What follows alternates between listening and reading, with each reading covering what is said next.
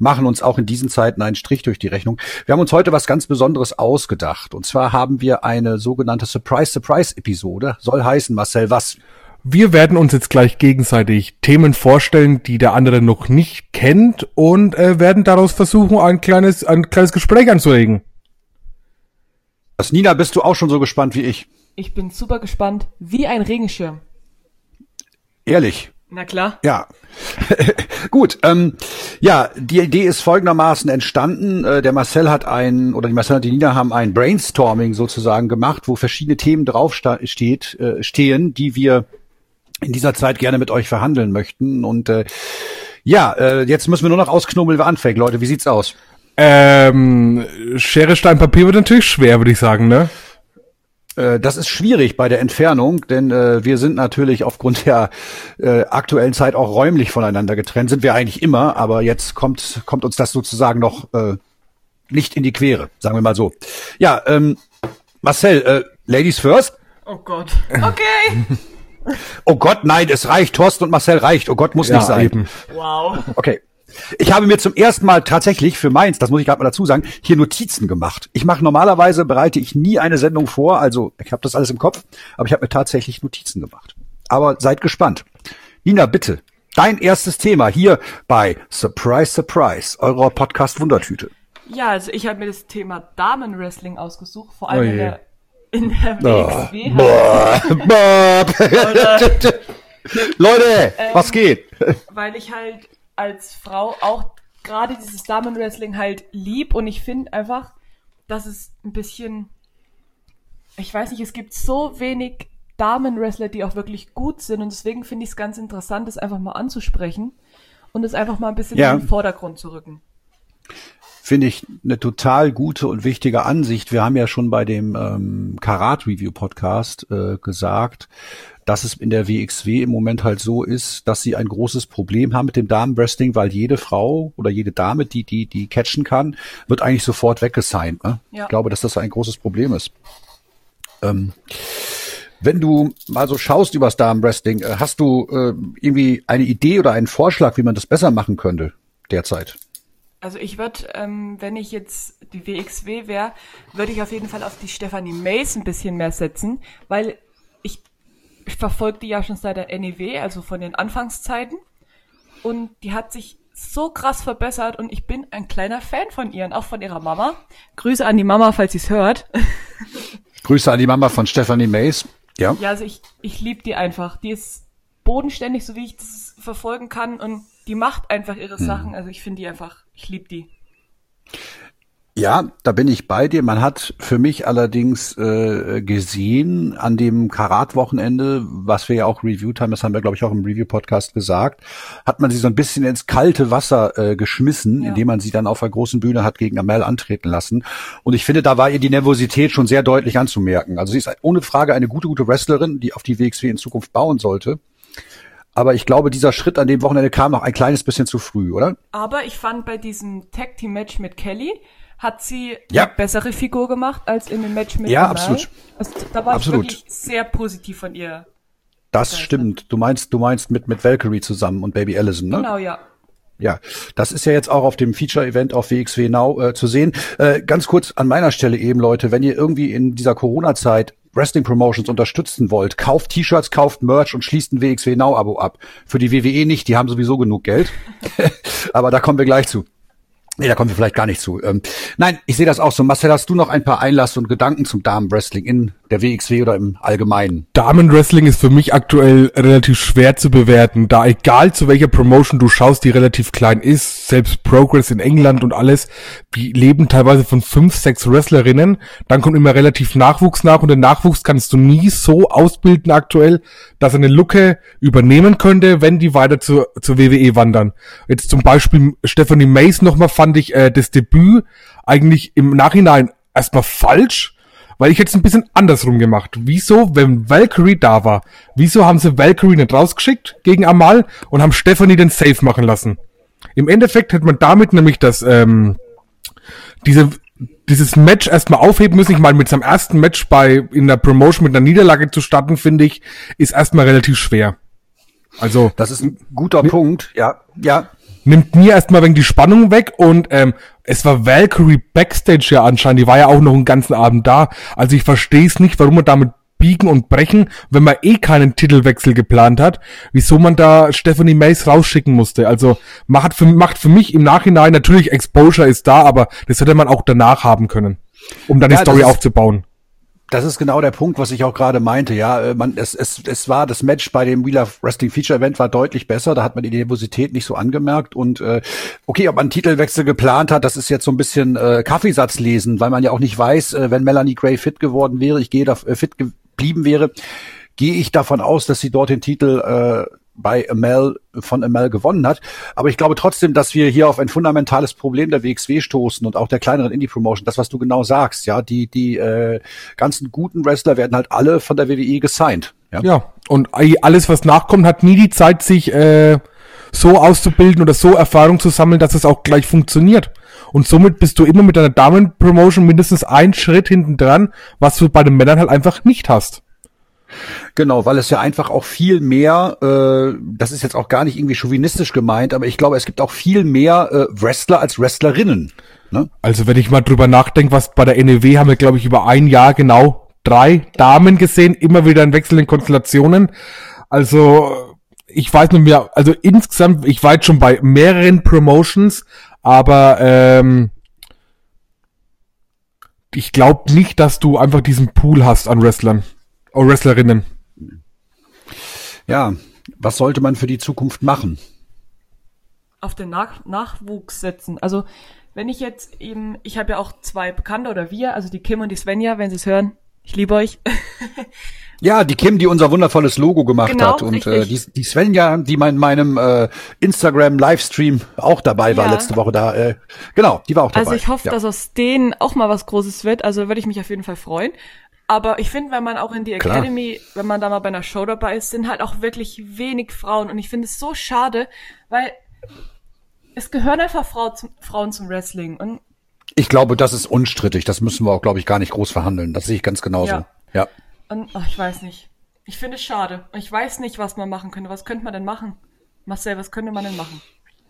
Ähm, ich bin aktuell der Meinung, dass man vielleicht den Damentitel zu einem Intergender-Titel vielleicht umpacken könnte, weil ich habe einfach keine Lust, immer mir, mir wieder zwei, drei Damen anzuschauen und die dann einfach auch wirklich nach einer Zeit, nach sechs, acht Wochen wieder weg sind und dein, äh, sag ich mal, dann, dann eine Kerngruppe bei der WXW, die ja aktuell aus drei Damen besteht, na Baby Allison vier, ähm, Nee, also macht für mich keinen Sinn, ne, ne, ne eigenen, ein eigenes Roster-Teil zu haben, wo du vier Damen hast, wobei du vielleicht bei einer nicht mal sagen kannst, dass du sie auch immer bookst mit Kelly, dass die auch immer da ist. Ich sehe das ganz genauso und äh, was das noch ein weiteres Problem ist, das haben wir ja auch nochmal auf den Review-Podcast zurückzukommen. Äh, die Stories der Damen sind auch in die in einen Männerkontext eingebunden mit dem Alpha Kevin, mit Levaniel, mit Alexander James. Ja, das ist auch ganz schwierig. Also offensichtlich traut man dort auch den Damen gar nicht zu, eigenständige äh, Division-Storyline zu tragen. Ne? Das finde ich halt auch. Aber das war ja schon immer so. Ich habe jetzt die Woche mal ein bisschen genutzt. Ähm ähm, mal zu schauen, wenn ich mal bedenke, die erste Melanie Gray Fede gegen äh, Marius van Beethoven nach Reich und Schön war ja auch mit Alpha Female und Alpha Kevin so ein bisschen immer zusammengehangen. Also ich finde es ganz spannend zu sehen, dass es eigentlich äh, nicht aktuell nur so ist, sondern schon teilweise immer so war bei der WXW. Oder zumindest mal Ansatzpunkte gab. Ja. Ja. Ich glaube tatsächlich, ähm, Nina, dass deine Idee, äh, verstärkt auf den Nachwuchs zu setzen, ähm, eine richtige und eine gute ist. Und ich glaube, wir müssen da tatsächlich Geduld haben. Also ja. Intergender-Titel weiß ich nicht, ist, ist ein Ansatz, aber ich bin halt wirklich gespannt und ich denke, wir können das jetzt hier gar nicht äh, zur Zufriedenheit lösen, sondern müssen einfach mal abwarten, was die Zeit uns bringt, oder? Ja, das stimmt. Leider. Okay, aber nichtsdestotrotz an alle da draußen, äh, supportet weiter Damenwrestling, supportet weiter äh, eure äh, Heroin, was ist das weibliche, das weibliche von Heroes? Hero, Heroine? Nee. Wow. Keine Ahnung. Keine Ahnung. Weiß ich nicht. Habt ihr euch schon mal Gedanken darüber? Schreibt's in die Kommentare und ähm, möchtest du zu dem Thema Damenwrestling noch was beitragen? Sonst würde ich zu einem äh, meiner ersten Wunschthemen kommen. Darfst, Oder ist es dann? Du darfst gerne zu deinem ersten Thema kommen. Okay. Dann komme ich zu meinem ersten Thema und das, ihr müsst euch jetzt einen imaginären Trommel, könnt ihr mal einen Trommelwirbel gerade machen? Okay. Mein Thema ist Debüts. Haha, jetzt habe ich euch kalt erwischt. Wie mache ich ein gutes Debüt? Ähm, ich kann mich erinnern, ich bin ja bin ja ein, ein alter Sack und habe äh, viele Debüts von Wrestlern gesehen und ähm, ich fand das früher mal ganz schön, wenn ich WWE geschaut habe und man hat das Debüt eines Wrestlers angekündigt mit Vignetten vorher. Man hat ihn also gar nicht aktiv im Ring gesehen, sondern man hat vorher so einzelne äh, Snippets gezeigt. Ich erinnere da zum Beispiel an das Debüt von Mr. Perfect Kurt Henning, dessen Gimmick ja war, dass er alles wirklich perfekt konnte. Den hat man über Wochen aufgebaut, indem man in den Shows ähm, immer gezeigt hat, wie er diverse Dinge macht. Und man wusste schon, man hatte schon eine Vorstellung, wie dieser Typ im Ring war. Und äh, das ist das, was ich heutzutage so ein bisschen vermisse. Heutzutage geht alles sehr schnell und man hat kaum noch äh, äh Möglichkeit, irgendwie eine vernünftige Bindung zu einem Charakter aufzubauen, zumindest was das TV-basierte Catchen angeht. Ähm, man sieht immer irgendwie, ja, nächste Woche debütiert Wrestler XY, dann ist er einfach da. Und äh, dann muss, muss man äh, ganz, ganz viel Aufbauarbeit und Storyline-Arbeit machen darüber, ähm, wie er halt im Ring ist. Also man, ich vermisse so ein bisschen das Gesamtpaket. Wie seht ihr das? Ähm, ist es aktuell in der jetzigen Zeit immer so nötig, ähm, viel über den Charakter zu wissen, nachdem wir ja, ähm, jetzt mal, wenn ich NXT mir anschaue, rennt ja, ich würde locker behaupten, 70 Prozent rennt rum, die man eh schon über Jahre in den Indies verfolgen konnte. Und ich habe irgendwie das Gefühl, dass die WWE sich ein bisschen auf den jeweiligen Indie-Status ähm, ausruht. Weil wenn ich zurückdenke, früher, wenn jemand aus den Indies kam, wurde meistens der Name geändert, der Look wurde angepasst, das Wrestlerische wurde angepasst. Jetzt, wenn ich zum Beispiel Adam Cole, Johnny Gargano oder Tommaso Ciampa nehme, das ist einfach genau dasselbe, wie es war Mhm. Bei der, bei Ring of Honor, bei PWG, wo auch immer sie waren. Und ich habe einfach das Gefühl, dadurch, dass es halt auch so viel über Social Media aktuell geht, ich glaube, du musst deinen Charakter lieber auf Twitter aufbauen, anstatt ihn im Ring mhm. zu zeigen. Und das bereitet mir ein bisschen Sorgen, weil ähm, für was brauchst du Charakterarbeit? Es ist halt aktuell, wir sind in so einer Wrestling-Generation angelangt, da wird halt diese In-Ring-Work, also Workrate mehr naja, positiver dargestellt oder wird mehr drauf Wert gelegt, als halt mal vielleicht ein Big Man, der eine, der eine Story hat, der halt aktuell fast auch keine Chance mehr bekommt. So richtig. Hm, ja. Das ist schwer zu sagen. Ja, ich weiß, ich weiß genau, was du meinst. Nina, was macht für dich ein gutes Debüt aus? Ich, ich habe ehrlich gesagt noch gar nicht so viele Debüts gesehen, aber das von der Stephanie Mays fand ich jetzt nicht so geil. Aber hm. ich weiß nicht, ich habe noch nicht viele gesehen, deswegen kann ich dazu leider wenig bis gar nichts sagen. Okay, ähm, das ist ja auch nicht umsonst eine Surprise-Sendung. Das heißt, ihr werdet ja blank überfahren mit dem, was ich euch hier gerade auf den Tisch lege. Ähm, ja, äh, Marcel, was du sagst, stimmt, aber nichtsdestotrotz äh, finde ich halt, dass es gerade sich die großen Companies, und da müssen wir halt immer wieder die WWE nennen, sich da auch sehr einfach macht, weil sie einfach so ein bisschen fertige Stars kaufen. Das ist so ein bisschen so, so ein bisschen wie beim FC Bayern, ja. Die, die entwickeln nicht, die kaufen fertige Stars. Ja, und es war ja irgendwann abzusehen 2014, nachdem sie damals die halb, den halben Ring of Honor Kader gesigned haben. Hat sich ja leider durchgezogen bis heute. Ja, hat es. Ähm, ja, also ich habe hier noch stehen, äh, ich finde so Geheimnisteaser ganz toll.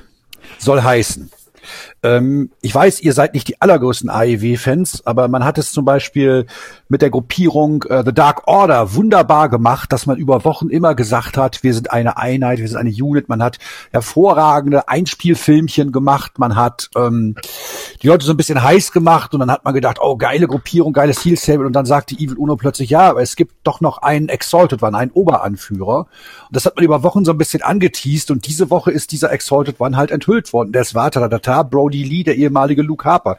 Man hat das wirklich interessant gemacht und ich glaube, du hast dir das, das äh, Video auch angesehen, Marcel. Kannst du mir da eine Einschätzung zu geben, wie man das dort gemacht hat? Und auch mit Matt Hardy zum Beispiel. Also mit Hardy muss ich ehrlich sagen, äh, ja, da wirkt, glaube ich, der Charakter mehr als das Debüt, muss ich sagen. Also Brody Lee war sehr gut umgesetzt. Das war auch, war ja auch äh, nach gewissen Wochen irgendwie zu erkennen, dass es entweder Matt Hardy oder Brody Lee sein wird.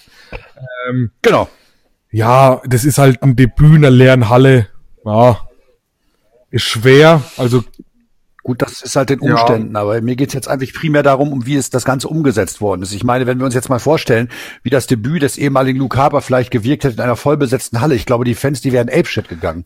Das werden wir nie wissen, leider. Das, das werden wir nee, leider nie wissen. Leider nicht. Also, mit Hardy war okay, fand ich. Es ist halt wieder, du benutzt halt schon wieder ein Gimmick, was die WWE schon nicht geschafft hat, was eigentlich bei TNA entstanden ist. Und das finde ich bei einem Debüt relativ schwer, weil das sind wir genau wieder bei dem Thema, was wir gerade eben mit der WWE hatten. Du hast halt im Endeffekt jetzt wieder Broken mit Hardy. Der jetzt wieder zu einer nicht, nicht, nicht ganz falsch. Ja, das stimmt. Story kommt, ja. der halt, die halt für mich, ich so richtig, also das ist ja so ein War-Games-Match, glaube ich, so ein 5 gegen 5. Ja, das aber mittlerweile wegen des Coronavirus abgesagt Ja, okay. Das wird halt, ähm, genau. Aber ähm, warum, sie haben jetzt einen alten Freund angerufen, die Bugs, wo sie dann einmal bei, äh, bei Being the Elite, glaube ich, auf dem Compound gestanden waren und es ist zum dritten Mal in der dritten Promotion quasi mehr oder weniger das gru- selbe Grundprinzip. Finde ich schwer. Für ein Debüt vor allem, Ja. wo wir gerade auch bei der WWE drüber schimpfen, dass es relativ wenig ja, das gemacht stimmt. wird. Ja, das ist ein guter Punkt. Okay, ähm, dann habe ich hier noch eine Frage auf dem Zettel stehen ähm, bei den Debüts. Nina, was glaubst du? Ist es leichter als Bösewicht oder als Publikumsliebling zu äh, debütieren? Das ist schwer. Aber ich, boah, ich weiß nicht. Ich glaube vielleicht als, als Heel, glaube ich, ist einfacher.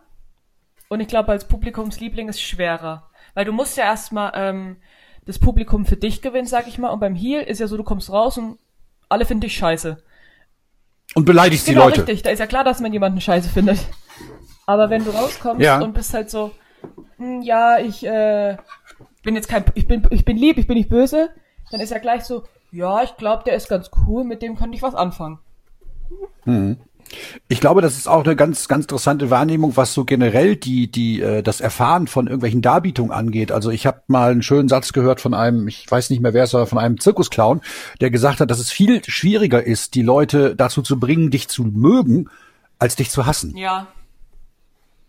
Ja, das ist, wo wir wieder beim, ähm, beim Thema Charakterentwicklung sind, finde ich es dann doch leichter. Ich finde es immer ganz spannend, wenn du eigentlich denkst, er debütiert als Face und Turn dann eigentlich in dem Moment, oder Turn ist zu viel gesagt, einfach schlägt in dem Moment den Fans ins Gesicht und Turn einfach hin, attackiert jemanden. Ich finde sowas hat immer relativ viel, ähm, ja, Impact. super viel Impact. Ich finde, so ein Save zu machen als Face, ja, ist ganz nett. Aber jemanden aufzuheben und dann nochmal niederzuschlagen, wo die Fans auch so eine kleine emotionale Achterbahn gleich nehmen, finde ich eigentlich ist fast, fast das Beste sogar, muss ich sagen. Vor allem fürs Live-Publikum. Ja. Ähm, was ich ganz interessant finde, wenn wir schon bei der Entwicklung von Heal und Faces sind, und das ist, hat halt eigentlich nur noch relativ wenig mit der Eingangsfrage gemein. Wie seht ihr das andersrum? Wenn plötzlich ein Heal, der eigentlich immer auf alles eingeschlagen hat, plötzlich seine gute Seite offenbart. Boah, meistens stinklangweilig, muss ich sagen. Also, weil es die meisten einfach nicht hinbekommen, äh, also mich hinter einen Face zu stellen aus einer Charakterentwicklung als Fan ist immer relativ schwer, weil ich finde, das Face-Dasein ist halt relativ eindimensional. Und ähm, Ja. das ist meistens, finde ich, das Riesenproblem einfach, wo ich, der muss ja irgendwas machen, wo ich sage, Mensch, ist das ein geiler Typ oder ist das super, was die da machen? Aber das funktioniert ja meistens nicht. Nee, tatsächlich habe ich, fällt mir auch gerade, wenn ich so spontan drüber nachdenke, eigentlich nur ein Beispiel ein.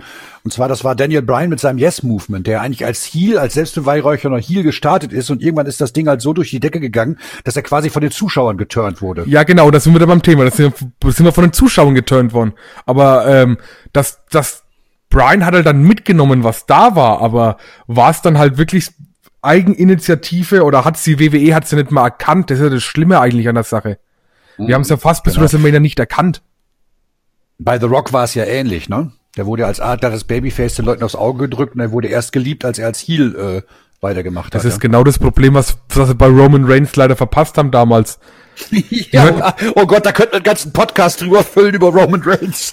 Damals, nachdem er den Undertaker äh, besiegt hatten, diese This is my Art Now, die eine unglaublich gute Promo ist, aus vier Wörtern bestehend, ähm, da hätten sie eine Heel turn lassen und dann wäre auch das ganze Thema nicht so aufkommen damals, aber man, man muss halt, glaube ich, ab und zu einfach den Punkt finden und auch vielleicht das machen, wo sich der Wrestler mit am wohlsten fühlt, einfach mal mit dem Flow gehen und nicht immer auf monatelang bucken und dann einfach wirklich das durchziehen. Ja, ich glaube auch, dass es, dass es tatsächlich ähm, auch so eine Geschichte ist, die so ein bisschen auch in den Zeitgeist passt, dass man halt viel schneller auf Veränderungen reagieren muss, weil die Welt ja auch viel schnelllebiger ist. Ne? Ja, wenn du jetzt bedenkst, bei der WXW, die machen, naja, ich würde mal sagen, Pi mal Daumen, 40 bis 50 Shows im Jahr mittlerweile, ohne ein wöchentliches Programm. Da fühlt sich sowas manchmal halt, entweder fühlt sich echt gut an, weil wir drauf gewartet haben, aber manchmal ist es auch einfach echt lang, wenn ich jetzt mit Lucky bedenke, Metehan, I'm sorry, ähm, da war es jetzt echt lang, bis der Turn kam. Und Ja, wir haben echt absolut. lange bettelt. Aber sie haben ihn gut gemacht. Das muss man klar sagen. Ja, im Nachhinein gut gemacht, aber ähm, einfach wirklich bestimmt, also gefühlt ein Vierteljahr, das letzte Vierteljahr war dann sehr, sehr zäh. Ja. Ja, das stimmt, das stimmt. Ist euch eigentlich aufgefallen, dass auf dem Shirt von äh, dem damaligen Lucky Kid schon das Eschel-Auge drauf war? Klar, das hat er uns erzählt bei seinem Stand. Nina, Okay. Gut. erzähl. Soll ich kurz erzählen? Na klar, sicher. Also wir waren Du erzählst es und ich bin gleich wieder da. Also die Bühne gehört dir. Alles klärchen. Also das war beim am Karat-Wochenende. Ähm, waren wir halt am Merch gestanden und Lucky Kid hat seine Sachen neben Jörn Simmons seine Sachen gehabt. Und wir standen halt beim Jörn Simmons und er hatte halt ein neues Shirt dabei. Und da haben wir so gesagt, äh, ja, irgendwie verstehen wir das nicht. Und da hat äh, Lucky oder Metahan gesagt, ja, das ist ja nichts Neues beim Jörn sein Sachen. Und da habe ich gesagt, ja, Lucky, deins verstehe ich aber auch nicht. Und das sind wir halt, ähm, hat er gesagt, komm, ich erklär's dir. Und da hat er halt wirklich das komplette Shirt erklärt. Und Alle Shirts sogar. alle Shirts erklärt. Und die Mütze. Und die Cap. Und da hat Marcel dann halt gesagt, ja, Lucky, da ist doch aber das Auge drauf, was dich immer auf der Bühne halt trifft und so. Und da hat er gesagt, ja, das haben sie mir geklaut und ich weiß auch nicht warum und finde ich voll scheiße. Und fünf Minuten später gefühlt steht er auf der Bühne und ist selber das Auge und das war, das war crazy. Ja, absolut. Ihr hört, ich bin wieder da. Huhu. ähm, ja, ja, ähm, auch ich habe mich noch um andere Dinge zu kümmern. Nein, äh, Quatsch. Ähm, auch ich habe noch so eine Geheimorganisation laufen. Ich debütiere auch bald. Nein, Quatsch. Ähm, seid ihr noch Natürlich. da? Okay, ich, ihr, seid, ihr, seid, ihr seid am Schweigen, egal. Ähm, ich habe da tatsächlich äh, zu Metean, wie du sagst, ich fand, das war eines der eine der besten Heal-Promos, wenn nicht sogar die Promo seines Lebens, die Metean da gehalten hat. Ja, ich finde, Lucky war noch nie dafür bekannt, dass er richtig gute Promos gehalten hat. Deswegen war ja am Anfang auch Tarkan relativ aktiv mit ihm da, um für ihn zu reden. Ja. Also, es war auf jeden Fall, Ja. glaube ich, der, die Breakout-Promo für Lucky und Ja, das absolut. ähm, Niveau erstmal zu halten jetzt, das wird relativ schwer, finde ich. Ja, und wir werden halt auch sehen, wie man das weiter aufbaut. Wir wissen ja nicht, wann, wann Wrestling wieder kommt. Und ähm, da hätte ich auch noch mal, um das Thema jetzt abzuschließen, eine Sache von Debüts. Ich glaube tatsächlich, dass in, aufgrund der momentanen Lage, die wir haben, und wir kommen nicht drum weg, auch diese Auswirkung der Lage auf unser Hobby zu, ähm, zu mal kurz zu verhandeln. Ich glaube tatsächlich, wenn wir wieder zusammen catchen gucken können, wenn wir wieder rausgehen dürfen, wenn, uns, wenn wir dieses scheiß Coronavirus besiegt haben, dann werden wir Wrestling mit ganz anderen Augen sehen, oder? Naja, es wird spannend zu sein, wie sie überhaupt die Planungen, die gemacht wurden, überhaupt, ähm, naja, wie soll ich sagen, naja, so nachvoll also nachbereiten können. Ich meine, die ganzen Shows, die jetzt ineinander hätten stattfinden sollen, sind von Mai bis November quasi auf aufgedröselt. Also es gibt keinen richtigen Zusammenhang gerade bei Shows, wo du Wochenende für Wochenende Ja. fährst. Und ähm, du hast einen Champion, der zwei Champions, die bei NXT UK sind. Äh, und ich glaube, Alex äh, Amal ist noch relativ leicht zu bekommen, aber Alexander Wolf, na, das wird spannend auf jeden Fall. Das wird sehr spannend. Ich denke, da wird man irgendwann eine Vakantierung machen. Aber nochmal, wie gesagt, darauf zurückzukommen. Ich glaube, wir werden das wieder sehr zu schätzen wissen, weil wir uns im Moment ein bisschen entschleunigen. Also ich, für mich geht das so, ich kann sehr viel Content nachholen, was ich vielleicht auch verpasst habe. Wie ist das so bei euch? Ja, also ich, ich, ich bin ja ganz ehrlich aktuell, ähm, ich versuche ein bisschen altes WXW zu schauen, so 2016 um die Zeit, aber ich versuche relativ weit vom Thema wegzubleiben eigentlich, um einfach Ja. äh, vielleicht nicht so die Sehnsucht danach zu bekommen einfach. ja. Und äh, damit die Sehnsucht ein bisschen gestillt wird, machen wir halt auch solche Sachen wie das hier. Ne? Ja. Das muss man- auch sagen. So, ihr Lieben, äh, möchtet ihr noch was zu den Debüts? Ich würde mit meinem nächsten Thema tatsächlich gleich mal äh, anschließen oder an das Thema anschließen von den Ja. Ich bin gerade gerne. nämlich beim Thema, weil ich ja auch viel altes WXW schaue, von Wrestlern, die ich gerne returned hätte bei der WXW. Also vielleicht die mal, ich mal ein halbes, dreiviertel Jahr ähm, bei der WXW auch wieder mal sehen würde. Ja, ich habe mir tatsächlich in der Vorbereitung für diesen Podcast überlegt, dass du das Thema wählen wirst. Ich kenne dich doch ein Ja, bisschen. bei, bei Returns sagt da, da wackelt man Jelly, ne? der was? Ja, da, da kommt das Bauchgefühl, da kribbelt's, wenn Returns kommen. Da, da stehe ich immer da und spring rum wie so wie jemand. Ja, ja. Ah, Also da, äh, ja, ähm, da, das ist so, als wenn du jemanden triffst, den ich kenne, aber das ist eine andere Geschichte, die wir schon 30 Mal erzählt haben. Ja. ja. Wow. wir war voll, ja, wir kommen immer wieder darauf zurück, weil diese Oregon von uns, die ist halt auch, die muss halt auch einfach sein. Nein, Spaß beiseite. Ähm, Finde ich eine gute Sache. Ich wusste, dass du es nehmen würdest und äh, hau raus. Ähm, ich find's natürlich aktuell ganz spannend, ähm, da wir ja ähm, eine Gruppierung aktuell bei der WXW haben mit Bobby and the Boys oder die Allianz und Bobby Guns. Also da ist auch immer noch kein Name gefunden und ähm, da werden wir vielleicht uns auch mal auf Recherche geben, ob es vielleicht intern schon eine Idee gibt, aber dazu vielleicht in einer späteren Ausgabe. Ähm, ich bin dafür, dass wir auf jeden Fall ein Stable zurückbringen sollten. Und nachdem wir ja relativ viel im Frankfurter Raum aktuell unterwegs waren, bin ich dafür, dass wir vielleicht Kehl Holding zurückbringen. Ja, da bin ich dabei. Also ähm, Isotov, äh, Kehl und Aaron plus vielleicht ähm, zwei Debütanten können wir dafür ja relativ schön einbauen. Vielleicht für die Tag-Team-Szene. Ich meine, die Bastards kommen ja auch mehr oder weniger von der NGW, wo wir das letzte Mal waren. Vielleicht da auch mhm. noch einen mhm. Gegenpart zu bringen oder auch vielleicht Aaron und äh, Kehl gegen die Bastards fäden zu lassen. Das fände ich auch sehr interessant auf WXW-Boden. Wäre cool. Ähm, wenn du bei der Kehl Holding noch jemanden dazu nehmen würdest, wen würdest du nehmen? Das ist eine super gute Frage. Da bin ich, also, ich fände ganz interessant Winnie Vortex. Ja.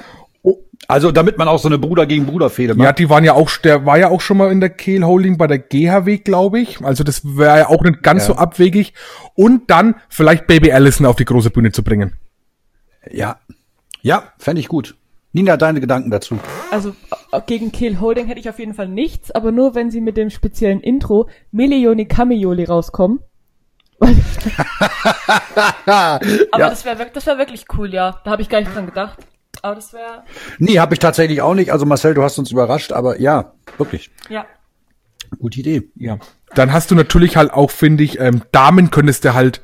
Das ist gerade echt die Frage. Mit Damen habe ich mir lang überlegt, ob euch da jemand einfällt. Also ich würde für eine kurze Zeit auf jeden Fall, wenn es möglich wäre, Alpha Female einfach zurückzubringen. Bin ich absolut bei dir, hätte ich jetzt auch. Weil genannt. die kannst du auf jeden Fall mal ein halbes Jahr in eine Story einbinden, finde ich. Die auch. Cool, ja. Also die Frage in dem Zusammenhang ist ja auch, äh, die ich mir jetzt stelle, wo wir über Debüts reden, wenn ich es schaffe, einen Alexander Wolf am Karat-Wochenende debütieren zu lassen, überlegt euch doch mal, wie die Partnerschaft von WXW vielleicht mit, äh, mit der WWE, die sie ja irgendwie vielleicht haben oder vielleicht nicht haben, wie man die nutzen könnte. Könnte man da jemanden debütieren lassen, den man gerne im WXW-Ring sehen würde? Das ist jetzt so ein bisschen fantasy -Booking. Also wir gehen aber nur von äh, NXT UK aus, oder? Denke, also ja. äh, da würde ich auf jeden Fall Grizzled Young Veterans nennen für die Tag Team Division. Absolut dabei. Ähm, denken wir mal nach, Nins. Ähm, Gallus fände ich auch super interessant, alle drei. Ja, finde ich leider, leider muss ich dir da widersprechen, aber das ist meine persönliche Ansicht. Ich finde Gallus komplett austauschbar und langweilig im Ring. Die geben mir leider Ja, aber genau nichts. dafür ist es doch richtig, eine Star Power zu holen, die auch, die man auch verlieren lassen kann, finde ich. Vor allem für die Tag Team Szene so ein Six-Man-Tag. Stimmt, so, so habe ich es gar nicht bedacht. Ähm, ähm, also ich fände, ich fände total toll, wenn wir noch mal, was vielleicht ein bisschen utopisch ist, British Strong Style sehen könnten bitte, an WXW-Ring. Bitte, bitte, bitte. Bin ich immer wieder dabei, äh, Pete, Pete Dunn, Tyler Bate und Trent Seven zu äh, Tyler Bate komme ich sogar tatsächlich noch bei meinem letzten eigenen Thema. Ähm, ja, und ich möchte natürlich ein Debüt oder ein Return irgendwann eines Tages haben, wenn sich die Wogen geglättet haben, aber ich glaube, das ist utopisch und das ist ein äh, ein Thema für einen eigenen Podcast. Ich hätte gerne David Starr nochmal zurück. Ja. ja, das ist jetzt leider, glaube ich, äh, so weit. Also ich glaube, es ist realistischer, dass wir alle vier Imperium-Jungs auf der Bühne stehen haben aktuell, als äh, David Starr in den nächsten Jahr auf jeden Fall nochmal einen Wegswering zu haben. Ja, das wäre auch cool. Ja, es, es, es spricht ein, ja, es spricht einfach nur aus mir eine, eine tiefe Sehnsucht, weil ich diesen Charakter David Starr halt abgrundtief liebe. Ich finde diesen Typen super und äh, ich habe, glaube ich, schon alles gesagt zu David Starr. Und wir machen ja noch einen David Starr I Love Eben You Podcast. Der ne? David ne? Starr I Love You Podcast wird auf jeden Fall noch stattfinden. Und äh, da werden wir uns auch kritisch mit den ganzen Geschichten auseinandersetzen, aber den möchte ich gerne von langer Hand geplant sehen. Und äh, das kriegen wir hin. Ich fände halt noch ganz interessant aktuell, und ich äh, kurz nochmal einzuhaken, für mich ist er aktuell ein bisschen das, ähm, naja, Sorgenkind möchte ich es nicht nennen, außer Damen Division, unser Main, unsere Main Event Division.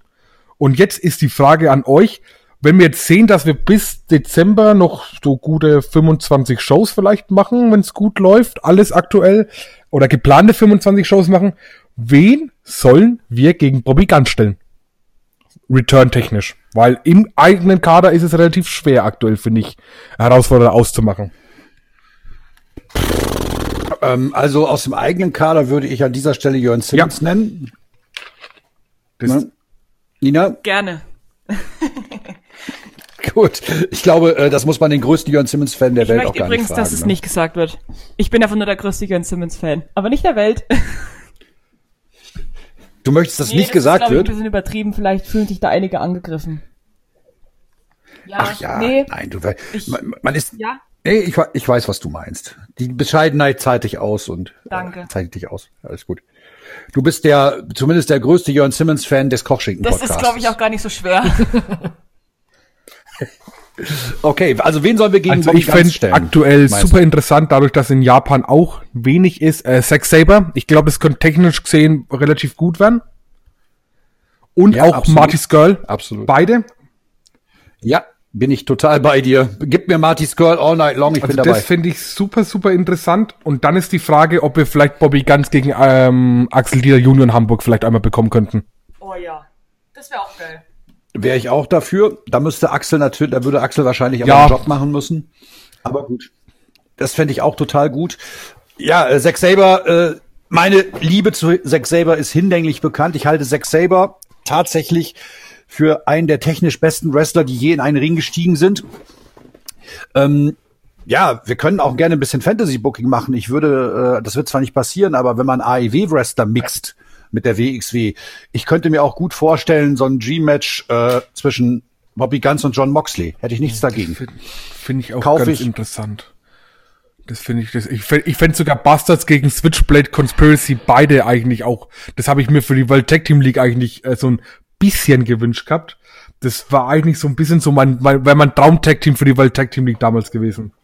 Ja, ja. Aber das ist ja, ähm, tatsächlich wahrscheinlich sogar ein, ein, äh, ein äh, Thema für einen eigenen Podcast, Matches, die nie stattgefunden haben und nie Auf stattfinden jeden Fall. werden. Das können wir Auf jeden Fall, ja. Ne? Okay. Ja, es bleibt spannend zu sehen, auch wie angesichts der allgemeinen Entwicklung es mit dem Wrestling in Deutschland weitergeht. Und äh, ich glaube, wir werden am Ende des Jahres immer noch Bobby Guns als World Champion haben und dann äh, lugt ja auch noch Caranoir mit einem Den darf man ne? leider ja nicht vergessen, aber das wird für mich auch eine riesen Herausforderung, allein ähm, wie du jetzt den quasi so umbuchst, dass er bei Daten da ist, wo er ja nicht in England, weil in England hat er ja auch zwei World Title noch zu halten gerade. Ähm, ja. Ja, also ja. ich kann mir auch vorstellen, dass wir das vielleicht auch erst zum Karat nächstes Jahr bekommen, den World Title Shot. Ja, one ja. year in the making. Warum nicht? Ja. Oder aber man macht es so, dass man äh, das Caranoir äh, seinen Title Shot gegen irgendeinen Surprise Return aufs Spiel setzen muss. Also irgendwie, da muss, da muss auf jeden Fall was kommen und da bin ich sehr gespannt, wie es wird. Glaubt ihr eigentlich, wo wir gerade dabei sind, dann lasst uns das Ganze an dieser Stelle abschließen, glaubt ihr eigentlich, dass wir irgendwann noch mal John Klinger in einem WXW-Ring sehen werden? Bad Bones, boah. Wenn wir mal wissen würden, was da passiert ist, könnte ich das halt einfach bewerten. Aber ich glaube, solange der auf jeden Fall bei der GWF, ne, bei der GWF auf jeden Fall Champion ist nicht. Und ich glaube, der ist sogar relativ zufrieden aktuell, dass er nicht bei der WXW ist. Und kommt mir zumindest so rüber, weil er ja sonst überall gebuckt wird in Deutschland. Ja, äh, da kann man, man kann zu John Klinger, du sagst es ganz richtig, stehen, wie man will. Und äh, ich finde nichtsdestotrotz, äh, der Wegfall von Klinger wiegt halt schwer, also unabhängig davon, was dort passiert ist, weil er einfach ein komplettes Paket ist. Ich habe den schon so auf dem Ring gesehen und ich fand immer, er hat immer ein gutes Match geliefert und ich fand ihn persönlich von meiner kleinen Blase aus betrachtet, war er immer einer der nicesten Guys, die ich getroffen habe und es war immer eine Freude, mich mit John zu unterhalten. Kann ich kann ich, ich bin leider damals erst live dazu gestoßen, wo er eigentlich mehr oder weniger schon raus war. Also ich kann ich auch nichts dazu hm. sagen, muss ich sagen. Hm. Nein, ich habe auch meinen mein, meinen Sohn damals mit zum Wrestling genommen und Bad Bones war der erste Wrestler, der sich mit meinem Sohn unterhalten hat nach Walter. Ja, und äh, der war sehr, sehr freundlich auch zu den Kindern. Er ist ein guter Charakter. Er konnte Heel und Face alles Mögliche. Ja. Schwierig. Gut, das war's zu den äh, Returns. Nina, hast du noch was für uns? Ich würde mich auf jeden Fall nur einfach nur freuen, wenn Mark Davis mal wieder zurückkommt nach seiner Verletzung, aber vielleicht wird es auch erst nächstes Jahr, was ich ziemlich schade, äh, schade fände. Und ja. Francis Caspin. Auf den freue ich mich. Ja, auf jeden Fall. Tatsächlich. Ich hoffe, wenn der gute Francis das hören sollte, wir wünschen dir natürlich alles Gute für deine genau. Genesung an dieser Stelle. Ne? So, machen wir weiter im Themenkontext des Mischmasch-Podcastes. Wer möchte? Ähm, wo mir gerade auch jetzt, also ich, ich runde das Ganze vielleicht ein bisschen ab. Und wir haben jetzt quasi Mhm. Debüts, wir haben Returns und wir haben jetzt vielleicht auch das aktuelle Roster ein bisschen zu beleuchten bei der WXW. Habe ich mir als kleines Thema und die Nina Ja. auch, wir beide als Thema uns rausgesucht, ähm, Wrestler, die wir spätestens bis Karat mit einem Championship gern sehen würden. Hey, das Thema stand nicht auf der Liste. Jetzt bin ich völlig überrascht. Hoho. Ihr habt mich überfahren. Ich verachte euch. Meine Quatsch. Ist ja Blödsinn. oh, äh, soll ich jetzt anfangen oder möchtest du Ähm, übergehen, Marcel? Also ich bin natürlich gerade ähm, sehr, sehr, sehr, wie soll ich sagen, ich habe die Titel mal so ein bisschen gerankt, wo ich am liebsten den Titelwechsel hätte.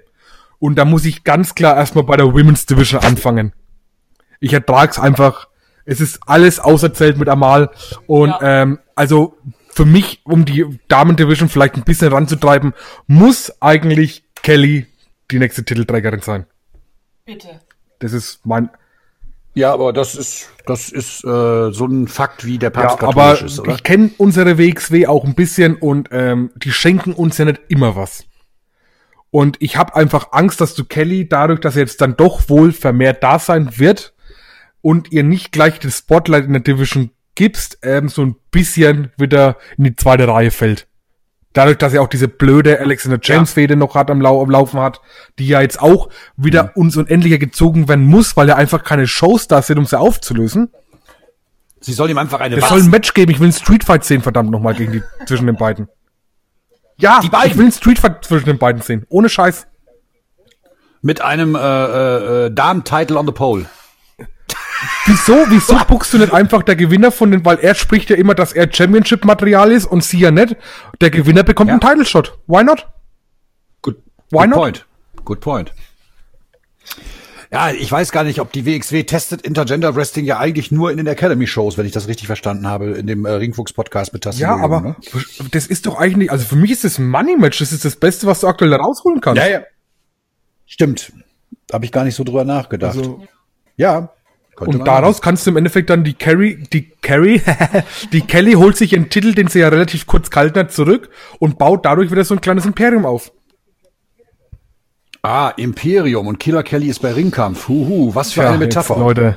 Ah, Marcel, ey, du alter Booking-Fuchs. Ich sage WXW, wenn ihr Lust habt, ruft mich an, ich helfe euch, gar kein Problem. Felix Kohlenberg, wenn du das hörst, der Marcel hat da so ein paar Ideen. Ninsi, wie sieht's bei dir Ich aus? will Jörn Simmons gegen Bobby Guns und Jörn Simmons gewinnt. Punkt. Ja, dem ist nichts mehr hinzuzufügen. Es sprach der große Kochschinken-Podcast äh, Es Jörn muss Simmons. einfach passieren. Nachdem ich dachte, dass Jörn Simmons eigentlich das Karat gewinnt, das ja aber nicht so war, weil er gesagt Mhm. hat, es war nicht sein Jahr und er will besser werden, dann muss er gegen Bobby Guns ran Mhm. und es gewinnen. Ja, bei Anniversary. Zum Beispiel. Und sie werden uns bei Anniversary folgendermaßen ärgern. Merk my words. Bobby Guns gegen Jörn Simmons im Main Event.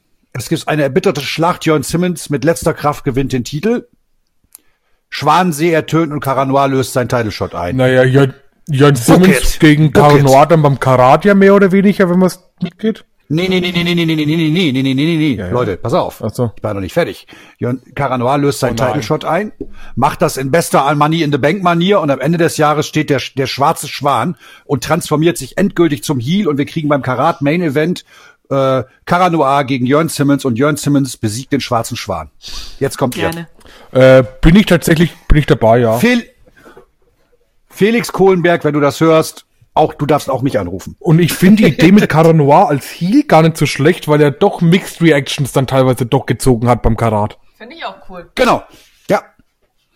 Habe ich mir gerade in zwei Sekunden ausgedacht. Jetzt müssen wir es nur hinbekommen, dass wir Jörn Simmons gegen Bobby Guns aufbauen. Das ist die eins. Jetzt muss, ja, jetzt muss ich erstmal Felix Kohlenberg anrufen. Da kann er gerne mal im Podcast kommen und wir können wegen Ideen mit einer besprechen, so ist es nicht. Leute, ist das eine Idee? Wollen wir mal Kohlenberg Gerne. in den Ich meine, wenn die Podcast holen? fixe Test bekommen und der GF-Talk hat ja äh, Birkendahl bekommen, ist es ja eigentlich nur recht, wenn wir den, äh, Felix bekommen. Ja. Wir nehmen gleich alle Wir drei. können auch in, wir kommen auch in die Academy und nehmen da auf, Leute, gar kein Problem. Wir moderieren einfach die Academy Show. Okay. So wie Levaniel. Ach so, ja, apropos Levaniel, Shotgun Champion. Safe. Mark my words. Nein, bitte Doch. nicht. Ich finde, das nicht? ist genauso ein Charakter, der braucht einfach, ich finde, im Jahr 2020 gibt's Leute, die dringend einen Titel um die Schultern brauchen, um ihr Gimmick weiter voranzutreiben oder ihren Stand als Levaniel. Levaniel ist so over und ich finde, den kannst du in jede Rolle stecken. Ob das äh, die Pisspause vom Main Event ist oder das erste Match, Levaniel funktioniert immer und ich finde, Levaniel braucht noch keinen Titel. Ja, ist auch so ein good point. Ähm, wie sieht es denn? Ja, ja, ich weiß, was du meinst und ja, du hast recht. Aber ich würde ihn trotzdem auch mit dem Titel feiern. Ich So, auch, Wisst ja. ihr, was ich meine? würde es ihm auch gönnen. Er hat es einfach verdient. ja. Also meine Shotgun-Title-Shot, ähm, der einen Titel, also zwei Leute fallen mir da ein. Der erste liegt ja auf der Hand mit Metehan aktuell nach die Fehde, nachdem die gestartet worden ist. Was ich sehr Genau. spannend fände, wäre ähm, Norman Harris mit einem Shotgun-Title. Wäre auch was Feines und dann könnte man die alte, die alte Wrestling-Kult-Fehde gegen Julian Pace wieder Ja. aufleben lassen. Weil die beiden haben eine gute Chemie zusammen. Da bin ich genau bei dir. Da könnte man nämlich den Shotgun-Title dazu nutzen, mal seine ganzen aus der Academy entstammenden Wrestler vielleicht mit einzubauen. Auch einen Rotation, da kannst du da locker mit einbauen. Du kannst auch, finde ich, dann Golden Boy Santos langsam vielleicht mal ranführen. Habt ihr das, habt ihr das gelesen vom Golden Boy Santos auf Twitter? Das hat mir fast ja Herz auch ein gebrochen. bisschen, also das ist aktuell bei vielen Wrestlern, wo es mir relativ weh tut, oder? Ja. Ich fand's auch. Es war Deswegen einfach, noch mal- Ich, fand's, ich Ja. hab's auch gelesen. Und erst dachte ich so, hä, what the Mhm. fuck? Aber es war wirklich sehr süß und oh, hat mich ein bisschen berührt.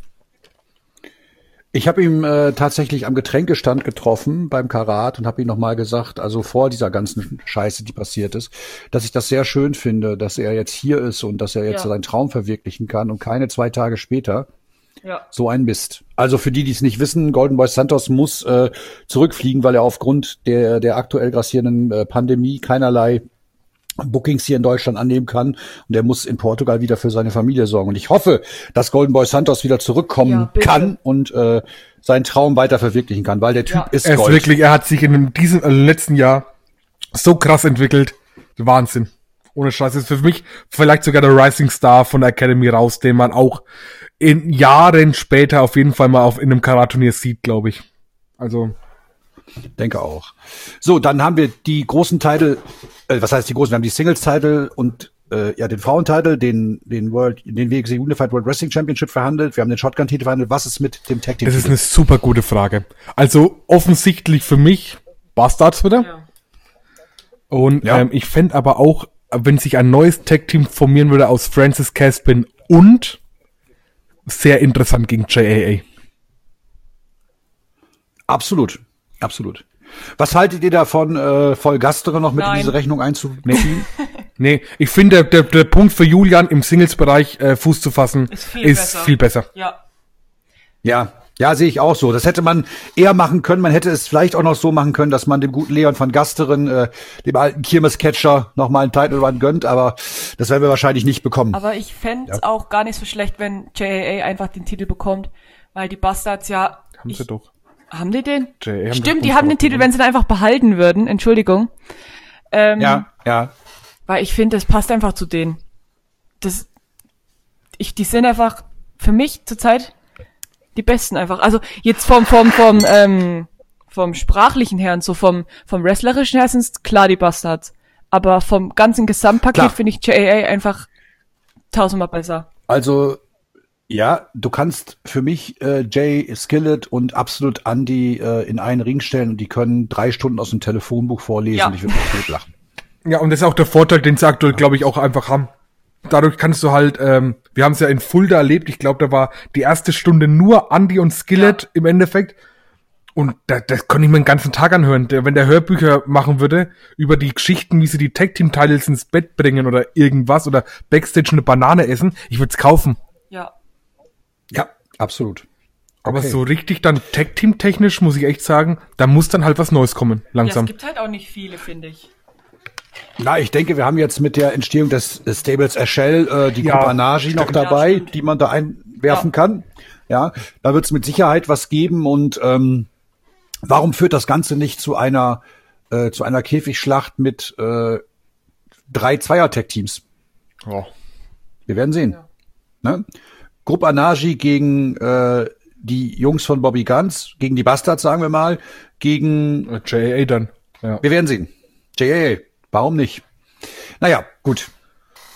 Liebe Leute, habt ihr noch ein Thema? Sonst würde ich quasi, wir plaudern nämlich jetzt schon lockere 45 Minuten, mit meinem Thema den Podcast beschließen. Es sei denn, ihr Los habt noch geht's, auf geht's. was. Sollen wir, sollen wir jetzt quasi den Deckel drauf machen, weil ich glaube, das wird äh, auch was äh, ganz Interessantes. Und zwar habe ich mir ausgesucht All-Time Greats. Und zwar äh, meine Lieblingsmatches. Und da gibt es, äh, da habe ich ein Match rausgesucht und ein Event. Womit soll ich Leg anfangen? los. Egal, was dir am liebsten ist. Egal. Okay, ich fange, weil ich möchte mit der mit der Show, äh, mit die Show möchte ich tatsächlich zum Letzt nennen, weil das ist auch eine dringende Cook-Empfehlung. Okay. Äh, meine allererste WrestleMania, die ich gesehen habe, war WrestleMania 3. Die Älteren an uns werden sich erinnern, im Pontiac Silverdome in Detroit, Michigan, vor damals 93.000 Zuschauern. Aretha Franklin hat die Show mit America the Beautiful äh, eröffnet. Der Main Event war Hulk Hogan gegen Andre the Giant, ein Match, was mehr von der Klasse gelebt hat und äh, beziehungsweise von der Story gelebt hat. Äh, wrestlerisch war das grauenvoll. Und ein Match, was ich gar nicht so sehr auf dem Zettel hatte. Äh, jetzt dürft ihr mal raten, welches ich meine. Ähm, Steamboat gegen Macho Man Randy Savage. Ach, bin ich so Ja, durchschaubar. das ist ja wohl das beste Match von der WrestleMania 3 Card. Genau so ist es auch. Und zwar ist äh, Steamboat gegen Macho Man Randy Savage eine, äh, ein sogenanntes wirkliches Masterpiece in Sachen Storytelling und technischem Wrestling. Diese zwei Menschen haben, glaube ich, in gerade mal 18 Minuten ein Wrestling-Feuerwerk der Extraklasse abgebrannt, was sich heute so tief in mein kollektives Bewusstsein äh, verankert hat, dass ich jeden, der mir sagt, ähm, du, zeig mir doch mal ein Match, warum du zum Wrestling gekommen bist. Ich zeige dir dieses Match. Hast du das schon mal Ja gesehen? klar, also das sollte man auf jeden Fall mal gesehen haben, wenn man sich mit der ähm, WWE äh, auseinandersetzt. Also das ist auf jeden Ja. Fall ein Match, was man sich, ich finde es halt schwer zu schauen, weil es mittlerweile 30 Jahre plus alt ist und man auch nicht zu der Zeit aufgewachsen ist. Ähm, aber sonst sehr interessante Wahl auf jeden Fall. Es ist so, dass es du, ich gebe dir recht, in dem in dem historischen Kontext und in der Masse äh, an, an Hochglanz-Matches, die wir heutzutage haben, äh, ist es tatsächlich so, dass äh, das vielleicht ein bisschen anachronistisch anmutet, aber vielleicht habt ihr im Moment Zeit, auch mal, wie gesagt, Klassiker nachzuholen und dann schaut euch bitte dieses Match an. Nina, versprichst du mir, dass du dir das Ich ansiehst? verspreche dir, Post, ich verspreche dir. Ah, das ist, äh, das ist mein Mädchen. Wunderbar. Sehr schön. Um mal einmal ein bisschen väterlich äh, Ja. zu sein. So, ähm, du hast ja mal jemand gesagt, ich bin wie ein großer Papa und dann muss ich halt auch den, den Kindern, den Kindern halt auch mal ähm, paar Empfehlungen geben. Leute, habt ihr ein All-Time-Favorite-Match, was ihr hier besprechen wollt? Ich habe es ja euch damals äh, in Bielefeld schon gezeigt, aber ich möchte es natürlich an die Welt noch hinaustragen. Also mein absolutes Lieblings-Wrestling-Match ist ähm, von Ring of Honor. Äh, die Veranstaltung war Final Battle 2010 und das Match war der Main Event ähm, El Generico gegen Kevin Steen. Für alle WWE-Zuschauer mittlerweile Sami Zayn gegen Kevin Owens in einem Fight without Honor, also quasi einem ähm, naja, No Holds Barred Match ohne Regeln, also nur Pinfall und Submission. Und in dem Match ging es darum, äh, wenn El Generico verliert, verliert er seine Maske und wenn Kevin Steen verliert, verliert er seine Karriere. Und dieses Match war vielleicht das bestaufgebauteste Indie-Match aller Zeiten. Die Fehde ging über ein Jahr, hat bei Final Battle 2009 gestartet. Äh, ist auch auf YouTube zu sehen. Leute, schaut's euch an. Das ist 33 Minuten einfach vollkommene Kunst und dieses Match, der Aufbau dahin und die Elemente im Match passen zu jedem Match, was davor stattgefunden hat. Weltklasse. Da könnte ich einen ganzen Podcast drüber füllen über das Match. Ich habe es mir angesehen. Ich äh, kann deine Begeisterung für dieses Match voll und ganz nachvollziehen. Ähm, du hast es mir so ein bisschen erklärt und bei mir war die, sagen wir mal, die Rezeptionsfähigkeit insofern ein wenig eingeschränkt, weil ich den ganzen Aufbau dazu nicht kannte und habe den quasi in einem Crashkurs auf meinem Sofa nachholen müssen. Es waren, glaube ich, fünf Matches waren's. Ich, wenn ich wenn ich's mal aufbügeln kann, war das erste Match quasi ähm, El Generico gegen, gegen Kevin Steen in einem äh, Chain-Match, was Kevin Steen durch Eingriff von Steve Corino gewonnen hat. Dann kam Colt Cabana auf der Seite von El Generico dazu. Dann gab es einen unglaublich brutalen Street Fight, den El Generico und äh, Colt Cabana für sich entscheiden konnten, nachdem äh, Kevin Steen seine eigenen Blutlake fast schon ausgetappt hat. In diesem Reverse äh, Submission Move von Colt Cabana. Dann gab es ein Pick Your Poison Match, wo ähm, die jeweiligen gegen die äh, American Wolves ran mussten. Also auf der einen Seite ähm, musste, glaube ich, El Generico gegen Eddie Edwards ran und Kevin Steen gegen Davy Richards und ähm, was gab's noch? Dann gab's auf jeden Fall noch Einzelmatches zwischen äh, Cabana und ähm, Das, Steen. Le das Leather-Match, ne? Das Leather-Match gab's Das auch gab's noch. danach erst. Ja, Das okay, war, das war alles fast klar. drei Jahre, glaube ich, äh, zwei Jahre später. Ah, das okay. war- okay, siehst du, ich bin Ring of Honor gar nicht so drin gewesen. Ähm, und jetzt muss ich noch kurz überlegen. Also das waren auf jeden Fall die Matches und ähm, El, Gen El, Generico hat es auf jeden Fall nicht geschafft, ähm, ihn zu pinnen zu dem Zeitpunkt oder auch nie geschafft, den ähm, Brainbuster anzulegen. Was ähm, natürlich eine absolute, naja, was äh, äh, völlig zur Story gepasst. Also er konnte nie seinen Finishing Move äh, durchziehen. Kevin Steen hat auch noch die Maske geklaut, deswegen war El Generico dann in komplett schwarz eigentlich zu sehen. Also wenn jemand mal Lust und Zeit hat, diese ganz, dann bei PWG gab es das Match noch witzigerweise zwischendrin. Das erste eins gegen eins bei Battle of Los Angeles in dem Jahr. Und ähm, das Match ist einfach, der erste Stuhlschlag beendet die Fehde ein Jahr später. Und das ist einfach Storytelling. Weiter geht, kann es glaube ich gar nicht gehen. Okay. Vielen Dank. Äh, Nina, hast du ein Match, was du jedem ans Herz legen möchtest? Tatsächlich. Und das ist ähm, David Stark gegen Jordan Devlin bei OTT von 2019. Äh, Mensch, das wollte ich auch nehmen. Nein, Quatsch, wollte ich nicht, aber ich hatte es auch in der engeren Wahl. ich fand einfach, das hat eine geile Story gehabt. Auch ähm, davor die Promo, die war auch mega, mega geil gemacht. Und es ist einfach Ja. David Starr. David Starr, ich lieb dich. und es ist einfach, es ist David Starr außerhalb von einem WXW-Ring. Und es war einfach das beste Indie-Match überhaupt, meiner Meinung nach. Tatsächlich ist das auch äh, eins meiner äh, Favorites gewesen, was ich jetzt zwar nicht gewählt hatte, aber ich habe es mir auch auf eure Empfehlung hin äh, kostenlos über den YouTube-Kanal von OTT angeguckt und ich äh, kann da in jeder Einschätzung Ja. mitgehen. Eine absolut fantastische Atmosphäre. Alleine der Einzug von David Starr mit diesem, äh, man denkt, Jordan Devlin kommt in diesem schwarzen Umhang und das ist Genau, David ja. Starr. Und anschließend wird er von den Fans äh, getragen. Das ist einfach 37 Minuten Wrestling in purer Ja, es Perfektion. ist echt perfekt.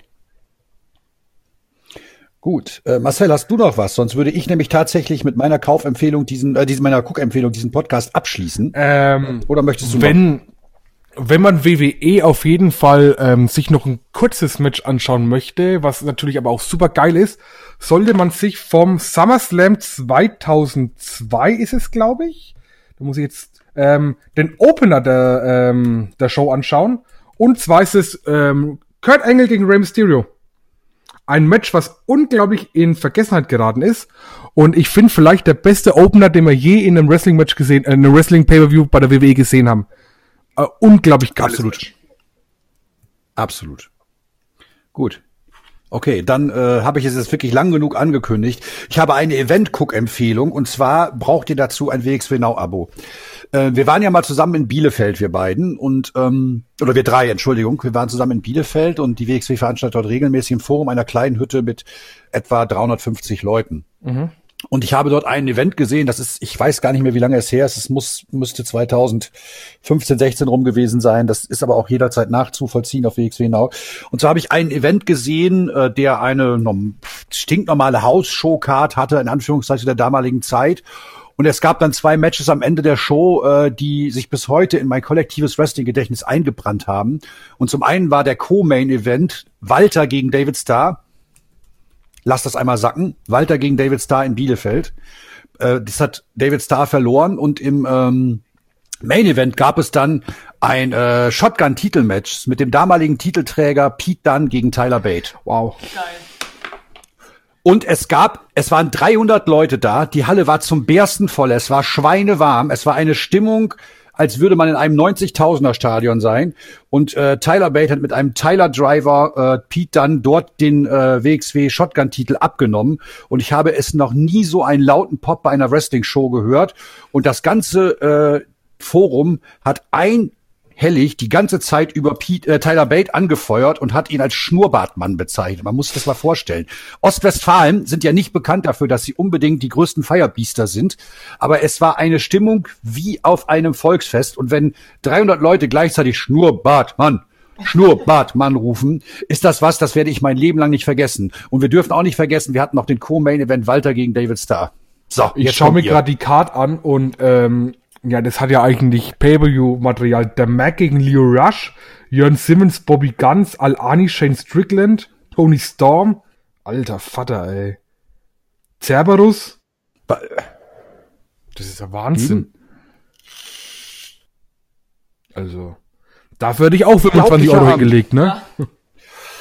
Ja. okay. Ja, natürlich. Und das Ganze für 25 Euro. Und ein paar Jahre später bei Takeover reißen dann und Bait die Hütte ab. Ja. Was kann Schöneres geben? Ja, wenn man sich bedenkt, wer, wer da eigentlich mehr oder weniger es geschafft hat, äh, durchzustatten aus der Auswahl, das ist ja 80 Prozent im Endeffekt haben sie irgendwo geschafft. Das, ja, da ist ja, unglaublich, oder? Da ist im Endeffekt der runterfällt gerade ein bisschen der Mac, Dirty Dragan, Colen hört man jetzt auch nicht mehr so viel aktuell, vielleicht im österreichischen Raum, aber im deutschen nicht, aber der Rest, der Rest hat ja irgendwo über, irgendwo seinen Platz gefunden in der Wrestling-Welt. Absolut, ja. Und das waren, glaube ich, auch ganz schöne Schlussworte. Ich hoffe, ihr feiert auch, findet auch euren Platz in der Wrestling-Welt und ich hoffe, ihr bleibt uns gewogen, oder? Ja, das ja. hoffen wir natürlich auch. Ähm, nur mal die kleine, der kleine Hinweis, wir sind auch auf Twitter, Instagram und Facebook zu finden. Da kommen natürlich auch immer die neuesten News und ähm, da würden wir uns freuen, wenn ihr auch mal einfach ein Like da lassen würdet. Genau. Und ich habe noch eine schöne Playlist gemacht unter meinem Klarnamen Thorsten Peistrup bei Spotify. Die könnt ihr gegen die allgemeine Tristesse befüllen.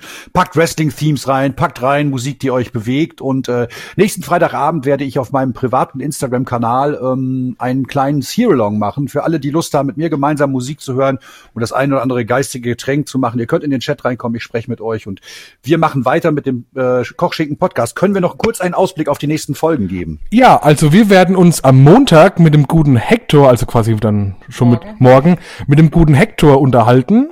Und dann ist für die Woche auf jeden Fall noch geplant, dass der Shoshi, ja. einer unserer persönlichen Lieblingswrestler der NEW, auch noch zum Interview da ist. Und was dann noch kommt, Leute, haltet euch fest, es wird auf jeden Fall nicht langweilig mit uns. Auf gar keinen Fall. Liebe Leute, es war mir eine Freude. Ich möchte euch auch von hier sagen, passt gut auf euch auf. Auch an unsere Hörer da draußen, passt gut in diesen Zeiten auf euch auf. Das war Kochschinken für heute, Sonntag, den 22. März. Ich bin Thorsten Peistrup. Leute, macht's gut, Marcel. Und die Nina. Tschüss. Ciao. Tschüss.